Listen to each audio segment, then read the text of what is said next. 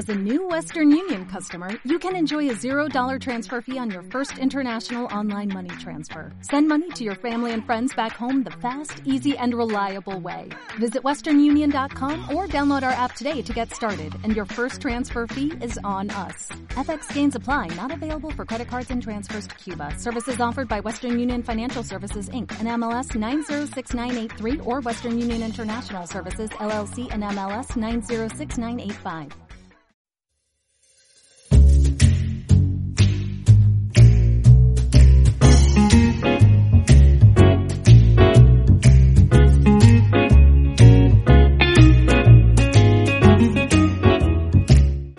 Os damos la bienvenida a El Corsé de Género, el primer programa de radio creado por primero del ciclo formativo de grado superior de promoción de igualdad de género del Instituto Atenea de Ciudad Real. Este es nuestro cuarto programa, el Diario Violeta de Carlota, en referencia al libro del mismo título de Gema Lienas.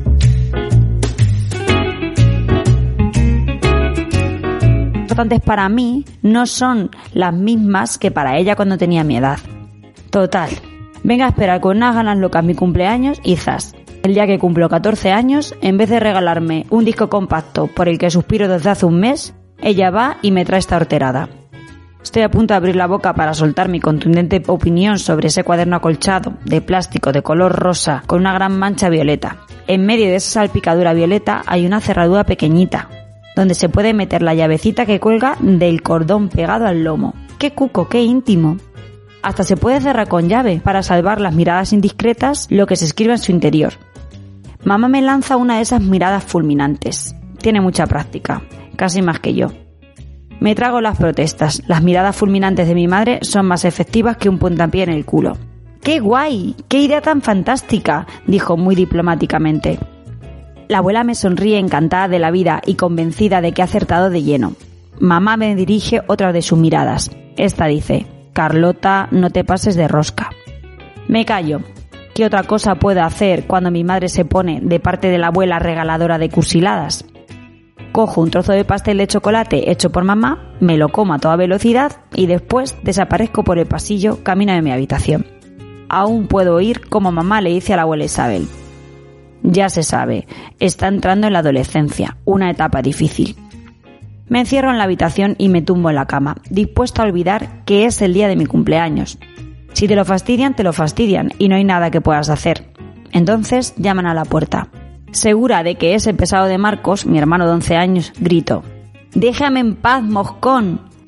La puerta se abre poquito a poco y asoma una mano que sostiene un pañuelo blanco. Bandera blanca, dice la voz de la abuela Ana. ¿Puedo entrar? No contesto enseguida aunque con la abuela Ana me entiendo. No tengo ganas de hablar con nadie.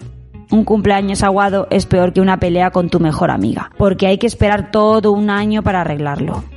¿No estás de humor, mi niña? Pregunta la abuela mientras abre completamente la puerta, entra y viene a sentarse a mi lado de la cama. Le enseño el motivo de mi mal humor. Toma, un diario, exclama la abuela con la voz misma con la que podría haber dicho, qué pantalones de pata de elefante más alucinantes. Uf, sí, un diario. Por tu cara de asco, parece que no tienes intención alguna de usarlo, ¿verdad? Claro que no. ¿Qué te crees? ¿Que soy pequeña o mema? Ni mema ni pequeña. Te tengo por una chica muy espabilada. Y sin embargo, ¿quieres que escriba mi diario? ¿Y por qué no? Podrías, la abuela coge el cuaderno y lo mira muy detenidamente, podrías escribir sobre tus amores. Anda, abuela. Mujer, no pongas esa cara. Lo digo por la tapa tan rosa. Claro que con esa mancha violeta se me ocurre que podrías hacer un diario feminista. ¿Un qué? La miro como si se hubiera vuelto loca. Sí, mujer, podrías escribir todo lo que vieses a tu alrededor que fuera machista, es decir, cualquier situación o actitud de la vida pública o privada en que las mujeres son consideradas seres inferiores a los hombres. ¿Y qué tiene que ver el color violeta con todo eso? El violeta es el símbolo del feminismo, de las personas que luchan por conseguir que las mujeres tengan los mismos derechos que los hombres. Se tomó ese color en memoria de unas obreras de Estados Unidos que por defender sus derechos murieron quemadas en una fábrica mientras cosían telar de color violeta. Anda ya, abuela, ¿no te parece que estás un poco gaga? Se hace ya un montón de tiempo que las mujeres han conseguido que se les reconozca la igualdad con los hombres. ¿De verdad crees que el machismo está superado? Viendo la expresión de su cara, no estoy segura, pero asiento con la cabeza porque me parece que ya no puedo echarme atrás. ¡Ajá! grita la abuela con voz triunfante. Eso es lo que tú te crees, como mucha otra gente, y sin embargo no es así. Es verdad que, desde un punto de vista legal, se ha conseguido la igualdad, pero las costumbres continúan siendo machistas. Es más fácil cambiar las leyes que la mentalidad de la gente. La abuela se queda mirando, después sacude la cabeza. Ya me doy cuenta de que no acabas de creerme. Tal vez te ocurre como a tantas y tantas personas que no advierten las desigualdades actuales porque son mucho más sutiles, menos visibles que 20 años atrás. Hazme un favor, abre bien los ojos, observa si a tu alrededor hay situaciones de trato desigual hacia las mujeres y si las hay, considera la posibilidad de escribir el diario Violeta de Carlota. ¿Y de qué me serviría un diario Violeta? Pues la abuela se detiene unos segundos. Pues para enseñarle las conclusiones a la gente de tu curso o para proponer a vuestra tutora o tutor hacer un mural informativo o enviarlo al Instituto de la Mujer o para... Más cosas aún, pregunto sorprendida. La abuela pone cara de pilla.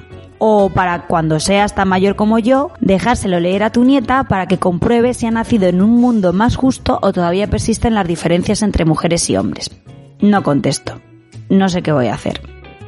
Solo trabajando podremos conseguir esa sociedad igualitaria.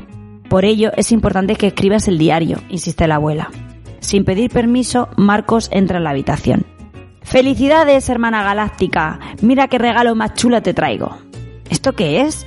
pregunta la abuela arrugando la nariz y señalando una jaula pequeña de barrotes de alambre y base de madera. ¡Un ratón blanco! dice Marcos. ¡Oh, qué bien! grito yo, encantada de la vida. ¡Qué idea tan buena has tenido, Marcos! Hay que reconocer que a veces el microbio usa las neuronas. ¡Oh, qué asco! exclama la abuela. No quiero ni verlo y sobre todo no quiero ni olerlo. Apesta. No sé cómo has tenido esta idea de bombero retirado. Marcos. Ya veremos qué dirán papá y mamá. La abuela, muy digna, se levanta de la cama y sale de la habitación. Marcos y yo nos quedamos contemplando la bolita de peluche blanco y ojos rojos. Se nos cae la baba. Carlota descubre una realidad que aunque estaba allí antes no veía. ¿Cuáles son los descubrimientos más significativos que Carlota hace gracias a la propuesta de su abuela de escribir un diario de las desigualdades de género que vive en primera persona? Carlota, conforme van pasando los días en el diario, va descubriendo que incluso quien menos esperaba puede ser machista, que hasta su padre lo es, que mm, ser feminista no es cuestión de edad ni de género, sino de tener conciencia sobre las desigualdades e incluso en un momento del libro llega a dudar sobre si ella es una verdadera feminista o no y aclara dudas que realmente cualquier joven o persona que tenga demasiada conciencia puede tener.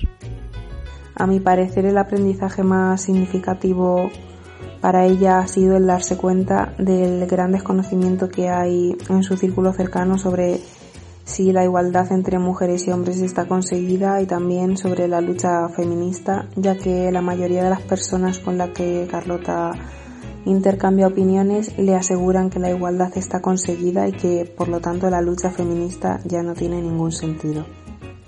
Y algo que ella vive en primera persona es el momento en el que mm, ella está, está confusa, no sabe si, si debería pedirle salir al, chico que le gusta o esperar a que él diese el primer paso.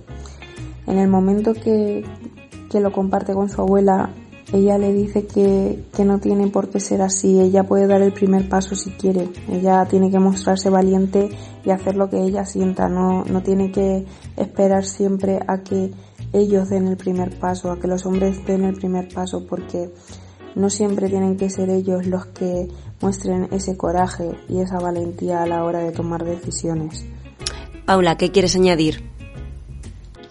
Carlota observa muchas situaciones que le hacen darse cuenta de cómo la desigualdad de género está tan normalizada en la sociedad que las pasamos por alto, como por ejemplo en relación a los estereotipos de género, como que las mujeres tienen mal carácter o que los hombres no lloran, o los roles de género, como que las mujeres hacen trabajos parecidos a los domésticos y de cuidado. Cristina, tú habías recogido algunos aspectos concretos que Carlota va registrando en su diario, ¿verdad? Algunos ejemplos. ¿Cuáles son? Por ejemplo, Olguita y Ramón, uso de diminutivo en el nombre de una niña y no en el de un niño. Laura y Tony, hermana y hermano, estudian la misma carrera y quieren responder a esta oferta. Empresa Tecnológica busca un becario estudiante de último curso de económicas para su departamento financiero. Carlota tiene muy claro que por buenas notas Laura será la elegida, pero resulta que llamaron solo a Tony para hacer las pruebas. Tony preguntó que por qué no habían avisado a su hermana, si su currículum era mejor que el de él. Y la empresa le contesta que habían pedido un becario y no una becaria. Bien, otra de ellas es la adivinanza que la abuela de Carlota propone a Carlota en relación a la, a la palabra utilizada cirujano de guardia. Estas palabras se están usando como genérico. Por tanto, es una de estas palabras que engloban el masculino y el femenino. Para resolver la adivinanza debes de tener la mente lo bastante abierta como para considerar la posibilidad de que el cirujano de guardia sea una mujer y no un hombre, ya que se escribe en masculino. Por lo tanto, no hay que creerse que todo el mundo cae en ello. Lo que no es nombrado no existe. Otro juego que la abuela hace con Carlota es le hace buscar en el diccionario las palabras médico y médica. Eh, cuando Carlota las busca, la definición de médico dice así: hombre autorizado para ejercer la medicina, médica, mujer autorizada para ejercer la medicina, esposa del médico. ¿Se puede decir médica a la mujer de un médico? ¿Crees que se puede decir médico al marido de una médica? Si miras algunos diccionarios un poco más antiguos que este, verás que la palabra médica solo da la segunda de las definiciones, porque hace unos años no había mujeres que fueran médicos y por tanto, cuando se hablaba de una médica se hablaba de la mujer del médico. Como actualmente muchas mujeres ejercen la medicina, los diccionarios han incorporado esta aceptación, olvidándose de borrar la antigua. El diccionario continúa siendo discriminatorio a pesar de haber querido reparar la discriminación, es decir, se encarga de perpetuar un universo mental andocéntrico. También algo que aparece en el libro es como la tía de Carlota Octavia, al casarse en Francia, eh, adopta el, apellido del esposo. Ella en España eh, se seguiría llamando Octavia Terradas, eh, estando soltera o casada, y en Francia, al casarse con un francés allí en Francia, se, se, la conoce como Octavia Ross. Otra de ellas, la abuela de Carlota va un día al médico porque hace días que le duele la garganta y para explorarla el médico le ha pedido que abra la boquita, es decir, ha utilizado un diminutivo como si fuera una niña pequeña un poco corta de entenderás. A un hombre eh, el médico no le habla de esta misma forma. Hay muchos aspectos del machismo que están tan interiorizados que a menudo no nos damos cuenta de que lo son también algunas personas de nuestro alrededor, a quien consideramos buenas personas, inteligentes, resulta que tienen algo o mucho de machista. Por ejemplo, Carlota se lleva una decepción cuando descubre que su padre también lo es. ¿Qué otros ejemplos se ven en el libro que reflejan el machismo del padre de Carlota? Cuéntanos, Paula. Bueno, pues la situación de desigualdad más explícita que protagoniza el padre de Carlota es cuando se queja de que dos empleadas de su empresa se han quedado embarazadas y que tendrá que pagarles eh, los meses que estén de baja. Y además eh, dice que, habría sido mejor no contratar a ninguna mujer. Además, el asunto se agrava cuando, cuando confiesa que las contrató por su aspecto físico, por ser atractivas, como, como reclamo para los clientes masculinos que acudieran a la empresa. Eh, esta es una realidad más que presente en, nuestra actualidad. Ya hemos abordado el tema de, las, brechas, de las de trabajo y de género y, el asunto del embarazo es el que más agranda esta brecha, ya que a mujeres de cierta edad eh, pues no las contratan por probabilidad de quedarse embarazadas y demás. Cintia, a mí lo que más me impactó y más me chocó fue cuando llegué a la parte en la que, en la que el padre de Carlota dice que, para, para trabajar es importante que, las mujeres tengan un, aspecto físico agradable, ¿no? Que, que, estén de buen ver. Y en cambio que diga que, que los hombres no, que eso a los clientes no les importa porque es como, como decir que a las mujeres se nos valora por, por nuestra apariencia física y que a los hombres pues por otras capacidades que, que ellos tengan. Es decir, da igual lo preparada que estés para un trabajo que, que si eres guapa vas a trabajar y si eres menos guapa es probable que, que no trabajes, pero si eres un hombre lo que importa es que estés realmente preparado para, para ese trabajo y da igual que seas menos atractivo. Las dos, ¿Te das cuenta? Le está diciendo a mamá. Las dos han venido a decirme que están embarazadas y las dos parirán el mismo mes, entre primeros y últimos de junio. Hombre, es normal, son jóvenes, ya hacen un tiempo que tienen pareja, es lógico que quieran una criatura. Pero tú sabes el lío que eso supondrá para la empresa y la fortuna que me costará. Sí, claro, pero que nazcan criaturas también es importante. Papá no la escucha, va a la suya. Se ha levantado de la mesa y camina por el comedor, arriba y abajo como un león enjaulado. Al final se detiene y dice, ¿qué me mandaba a mí contratar a estas dos mujeres sabiendo que un día u otro parirían? A mamá casi se le cae el tenedor cuando oye estas palabras. Me mira y parece decirme, lo siento Carlota, sí, lo es, súper machista. Mamá intenta clarificar ideas.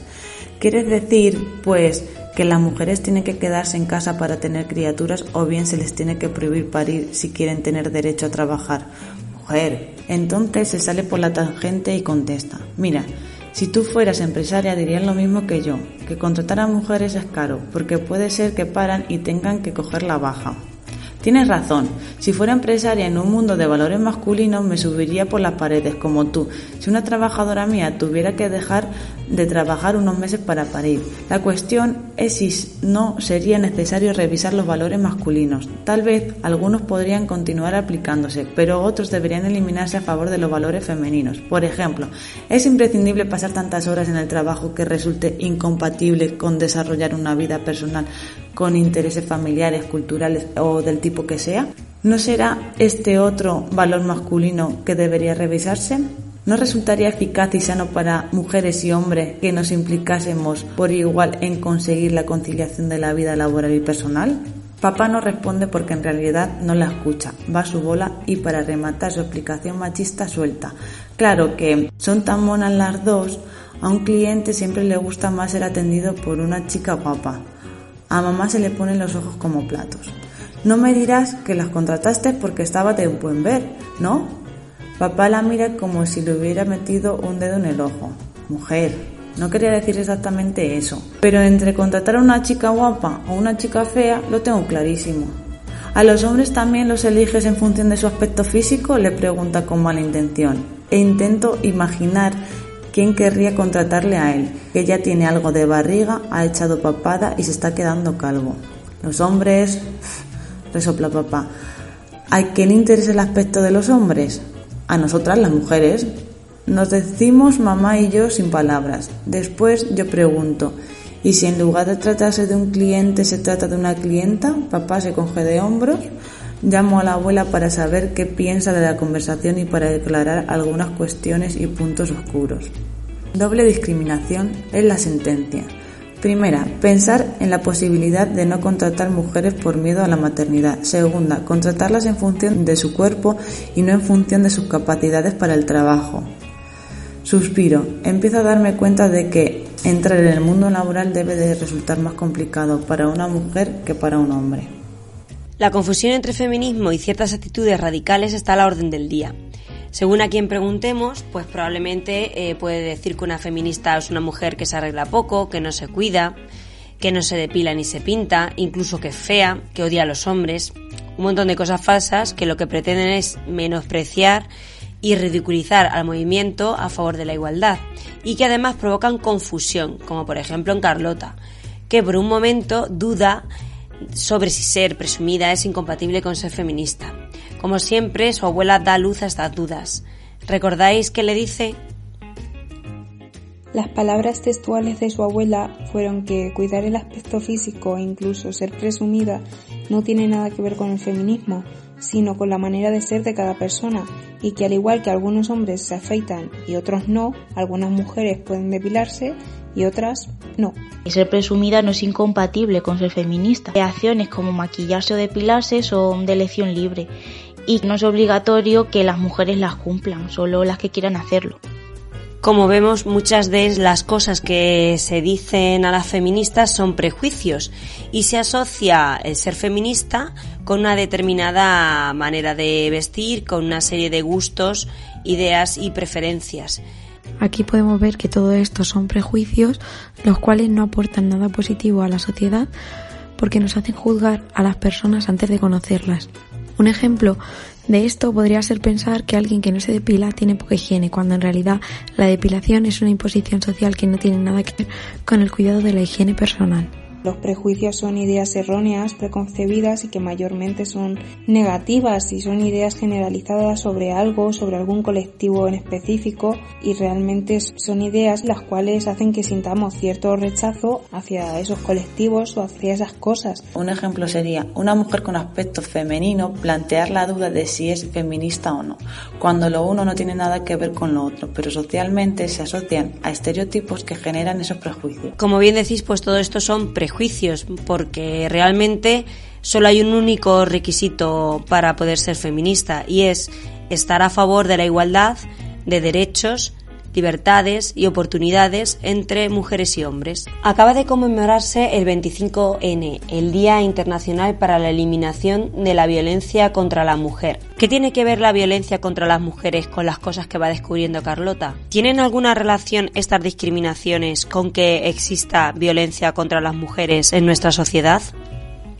Las situaciones que Carlota va observando a lo largo de su diario son situaciones sutiles de machismo y desigualdad cotidianas que realmente cualquier persona podría presenciar o vivir y que están normalizadas y que nadie diría que son peligrosas.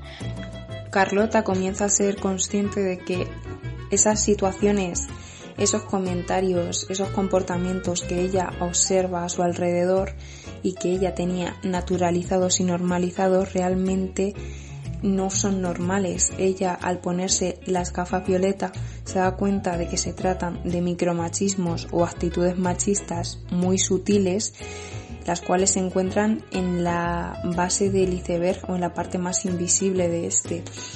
Las cosas que ella descubre son machismos que están eh, ocultos, por así decirlo, en la sociedad.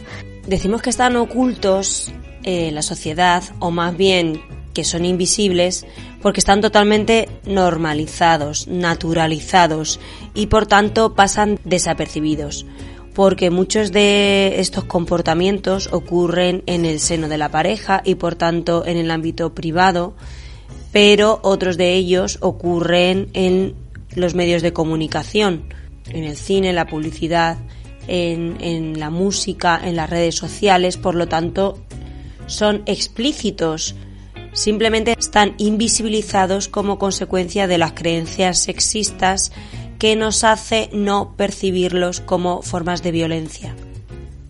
Vamos a explicar un poco qué es esto del iceberg de la violencia de género, porque probablemente parte de nuestra audiencia no sepa a qué nos estamos refiriendo con esta metáfora.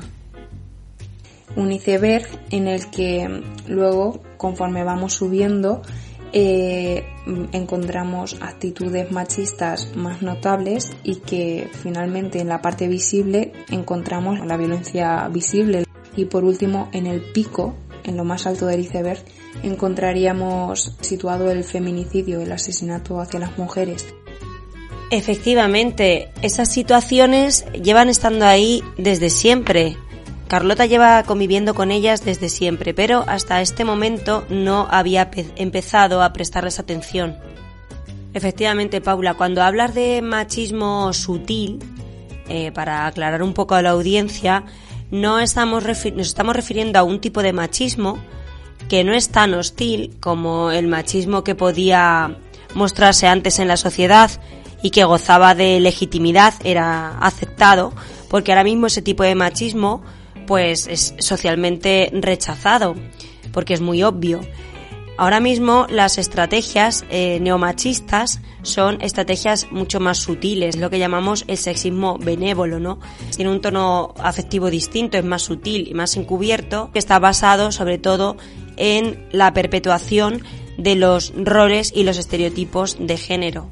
Por ejemplo, no hay nadie mejor que una madre para cuidar de sus hijos, pero no el padre. O, por ejemplo, basarse en la creencia que las mujeres poseen muchas capacidades positivas que complementan las que tienen los hombres. En esto se basa el mito de la media naranja, que igualmente entiende a la mujer como débil o inferior, considerando que el hombre tiene que protegerla, cuidar de ella. ONU Mujeres define violencia contra mujeres y niñas como todo acto de violencia basado en el género que tenga o pueda tener como resultado un daño o un sufrimiento físico, sexual o mental para la mujer, así como las amenazas de tales actos, la coacción o la privación arbitraria de la libertad, tanto si se produce en la vida pública como en la privada la violencia contra las mujeres y niñas abarca con carácter no limitativo la violencia física, sexual y psicológica que se produce en el seno de la familia o de la comunidad, así como la perpetrada o tolerada por el Estado. Podemos entender como violencia contra la mujer la violencia física, sexual y psicológica que se produzca en la familia, incluidos los malos tratos, el abuso sexual de las niñas en el hogar, la violencia relacionada con la dote, la violación por el marido, la mutilación genital femenina y otras prácticas tradicionales nocivas para la mujer, como por ejemplo esta última que ha salido en los medios de comunicación que se está practicando en Gran Bretaña, como es el planchado de los pechos de las niñas.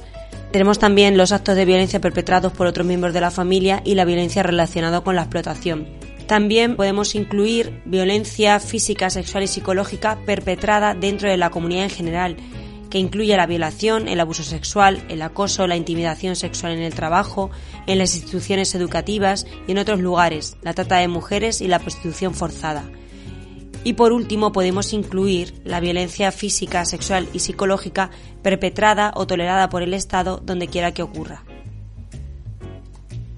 Si tenemos en cuenta los contextos en los que se ejerce violencia contra las mujeres, podemos distinguir violencia en la familia, como violencia en las relaciones de pareja o de noviazgo, violencia en los conflictos armados, donde sistemáticamente se viola a las mujeres de los enemigos, de los pueblos atacados, violencia en la sociedad, que puede incluir agresiones sexuales, explotación y tráfico de mujeres con fines sexuales o con otros fines, violencia en el ámbito laboral, que puede incluir el acoso sexual, el moving, violencia en los medios de comunicación que se puede ejercer de una manera explícita, por ejemplo a través de la pornografía, eh, mostrando violencia física, representaciones de violación o de esclavitud sexual, utilización de las mujeres y las niñas como objetos sexuales, y también pueden ejercer violencia los medios de comunicación de una manera implícita mostrando estereotipos sexistas como por ejemplo la imagen de la mujer como un objeto sexual, representando eh, de una manera estereotipada como ama de casa o como un estándar de belleza inalcanzable.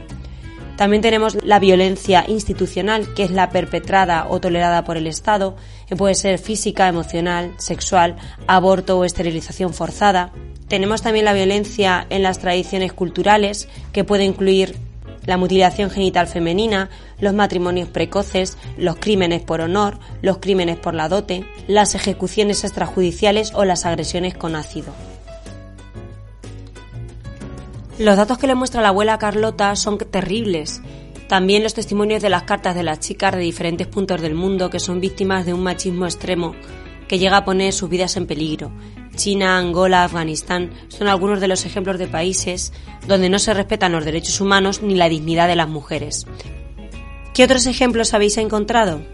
Tenemos la acogida con estiércol e insultos a la mujer Masai en un pueblo que vive entre Kenia y Tanzania. La mujer será acogida por primera vez en casa de los parientes de su futuro esposo con insultos y estiércol eh, que simboliza la vida difícil que comienza y se hace como un símbolo de que deben fortalecer su carácter. Pues en Kabul, por ejemplo, las mujeres no pueden recibir atención médica ya que todos los médicos son hombres y tienen prohibido que una persona del género masculino las vea a no ser que sean de su familia.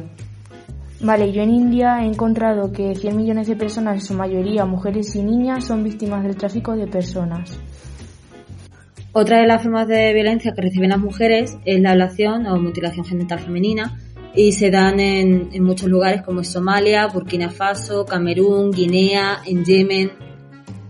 Otra forma de violencia contra las mujeres puede ser los ataques de ácido que se producen contra ellas en Pakistán, que en Somalia solo el 9% de las mujeres dan a luz en condiciones óptimas. Por tanto, el 91% de ellas eh, dan a luz en condiciones insalubres. Sin embargo, no hace falta que vayamos a otros países para hablar de violencia contra las mujeres, puesto que en España también existe. En 2021 han sido asesinadas 37 mujeres, 1.118 desde el 2003, el momento en el que se empezaron a recoger los datos. En el mes de octubre, dos menores quedaron huérfanos por violencia de género en España y tres en lo que llevamos de mes de noviembre. Las cifras de menores huérfanos y huérfanas por violencia de género ascienden a 24 en 2021 y son 330 desde 2013. En cuanto a los datos del servicio 016, el número de llamadas pertinentes del 1 al 31 de octubre del 2021 fue de 7.680, lo que supone un aumento del 47,86% respecto a octubre del 2020. En cuanto al número de consultas pertinentes online 1 del 1 al 31 de octubre del 2021 fue de 138. A través de WhatsApp 2, el número de consultas pertinentes recibidas en octubre del 2021 fue de 570, lo que supone un 15,38% más que en septiembre del 2021. En cuanto al último barómetro realizado por FAT en 2021 sobre jóvenes y género, el relato juvenil nos informa de avances en ciertos aspectos relativos a la igualdad y a la relajación de ciertos estereotipos asociados a las formas más conservadoras de entender el rol de cada cual en el ámbito profesional o en el ámbito de los cuidados del hogar. Pero sigue habiendo importantes diferencias sociodemográficas, especialmente en cómo perciben las chicas y cómo entienden los chicos los espacios de equidad y las brechas de género, en cómo se posicionan respecto al movimiento feminista o cómo definen la violencia de género y la saben identificar en sus relaciones más íntimas. Diferencias que son fundamentalmente significativas en algunos aspectos, por ejemplo en 2021 más de 7 de cada 10 mujeres consideran que las desigualdades de género son elevadas en España, frente a 4 de cada 10 hombres y entre 2017 y 2021 se ha incrementado en más de 20 puntos el porcentaje de mujeres que se considera feminista, mientras que en el caso de los hombres el porcentaje aumentó entre 2017 y 2019, pero se ha reducido en casi 5 puntos entre 2019 y 2021. Especialmente preocupante, nos dice también, son las afirmaciones que niegan o limitan la importancia de la violencia de género, más presentes entre los chicos con un porcentaje de entre 25 y 30% aproximadamente, pero también entre las chicas, aunque en este caso los apoyos rondan valores por debajo del 20%. Otro informe publicado este año, en octubre del 2021, por Save the Children España, el informe No es Amor, que analiza la violencia de género entre adolescentes. En los diferentes tipos de violencia nos habla de los porcentajes de chicas que dicen eh, haberla sufrido y el porcentaje de los chicos que, que dicen haber ejercido esa violencia. En cuanto a los porcentajes más altos, están dentro de la violencia psicológica de control, insultar o ridiculizar, en un 17,3% las chicas dicen haberla sufrido y un 6,2% de los chicos dicen haberla ejercido. Decidir por ella hasta el más mínimo detalle, un 17,1% de las chicas lo dicen y un 5,2% de los chicos dicen ejercerla.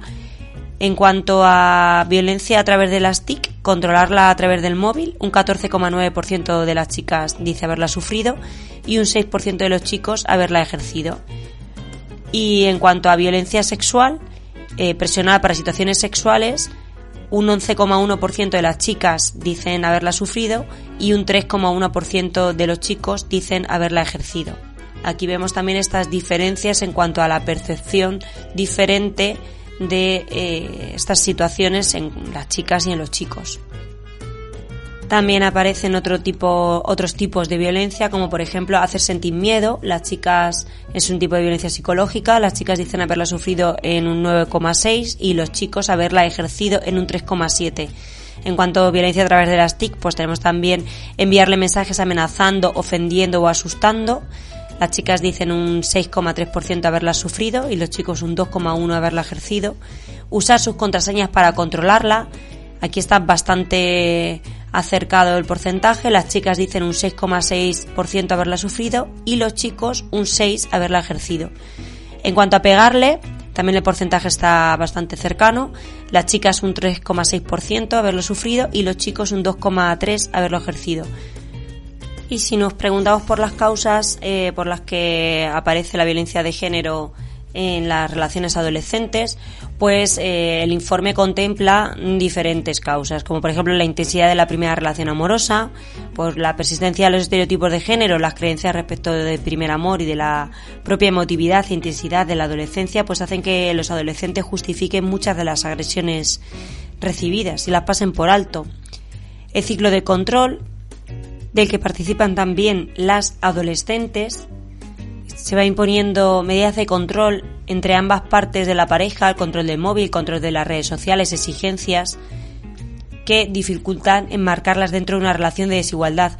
Sin embargo, en esta competición las chicas no son capaces de llevar ciertas medidas de presión y es menos frecuente que sean ellas las que pasen a otros actos de violencia. Los usos de riesgo de la tecnología, compartir información personal, localización, fotos, porque las redes permiten que la situación de la violencia en la pareja no se condicione a la presencia física del agresor, sino que también se puede ejercer a distancia y de forma mucho más constante en el tiempo, especialmente la violencia de control. Otro aspecto muy destacable es la influencia de la pornografía. Se estima que entre un 71,5% de los chicos y un 28,8% de las chicas reconoce visitar páginas de contenidos sexuales. Como identificaban en el informe en un punto anterior, el consumo de la pornografía comienza de media a los 12 años, una pornografía que los propios jóvenes identifican como violenta. Sin una educación sexual integral desde edades tempranas, construyen su imaginario sexual en base a modelos irreales, prácticas en ocasiones violentas y marcadas por el sexismo y aisladas de la parte afectiva.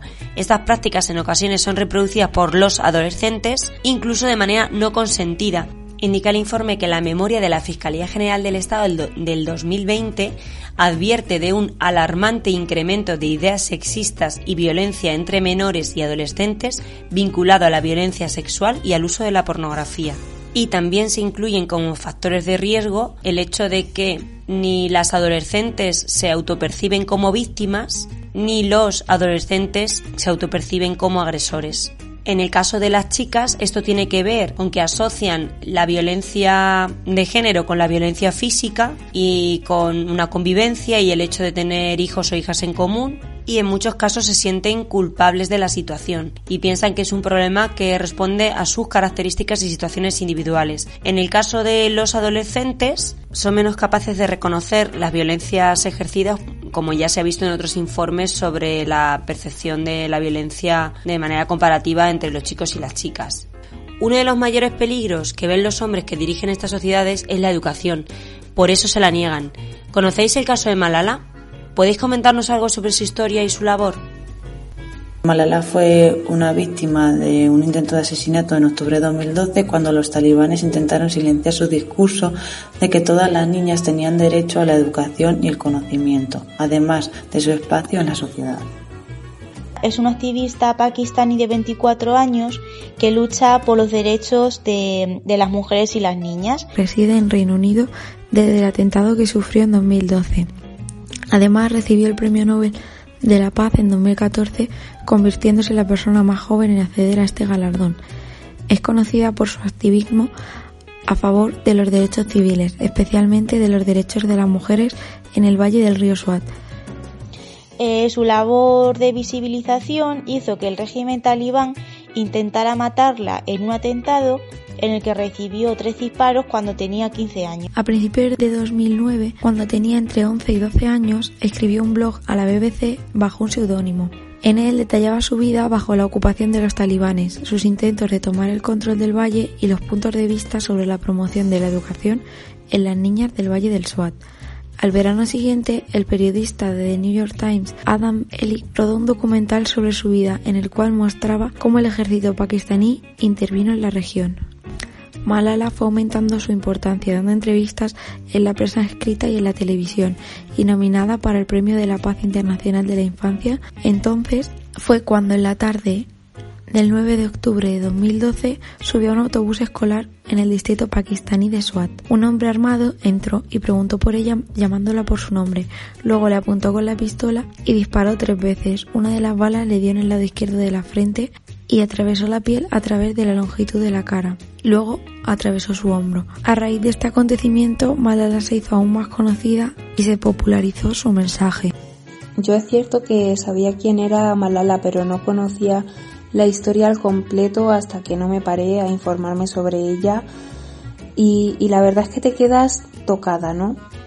Cuando te enteras de que es tan joven y que desde bien pequeñita mostró ese coraje y esa valentía al enfrentarse al ejército talibán, el no rendirse y dar a conocer su historia, conseguir sobrevivir en su país y, y la imparable lucha para reivindicar el derecho a la educación de todos los niños y niñas, es algo que, que es admirable de verdad.